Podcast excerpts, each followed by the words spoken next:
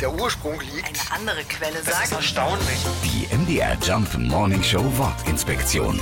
O zapft is. Okay, mein, mein Bayerisch erspare ich euch jetzt. Auf Deutsch bedeutet der Spruch jedenfalls so viel wie es ist angezapft. Traditionell wird mit diesem Ausruf das erste Fass Bier des Münchner Oktoberfestes angestochen. Und zwar immer vom Oberbürgermeister der Stadt München, der mit einem großen Hammer den Zapfhahn in das Bierfass schlägt und das erste Maß, also den Bierkrug, an den bayerischen Ministerpräsidenten übergibt. Dieses Anzapfen ist mal mehr, mal weniger erfolgreich.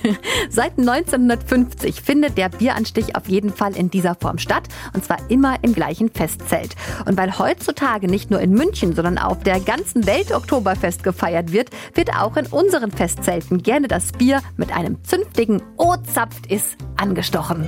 Die MDR Jump Wortinspektion. Jeden Morgen in der MDR Job Morning Show mit Sarah von Neuburg und Lars Christian Kade. Und jederzeit in der ARD Audiothek.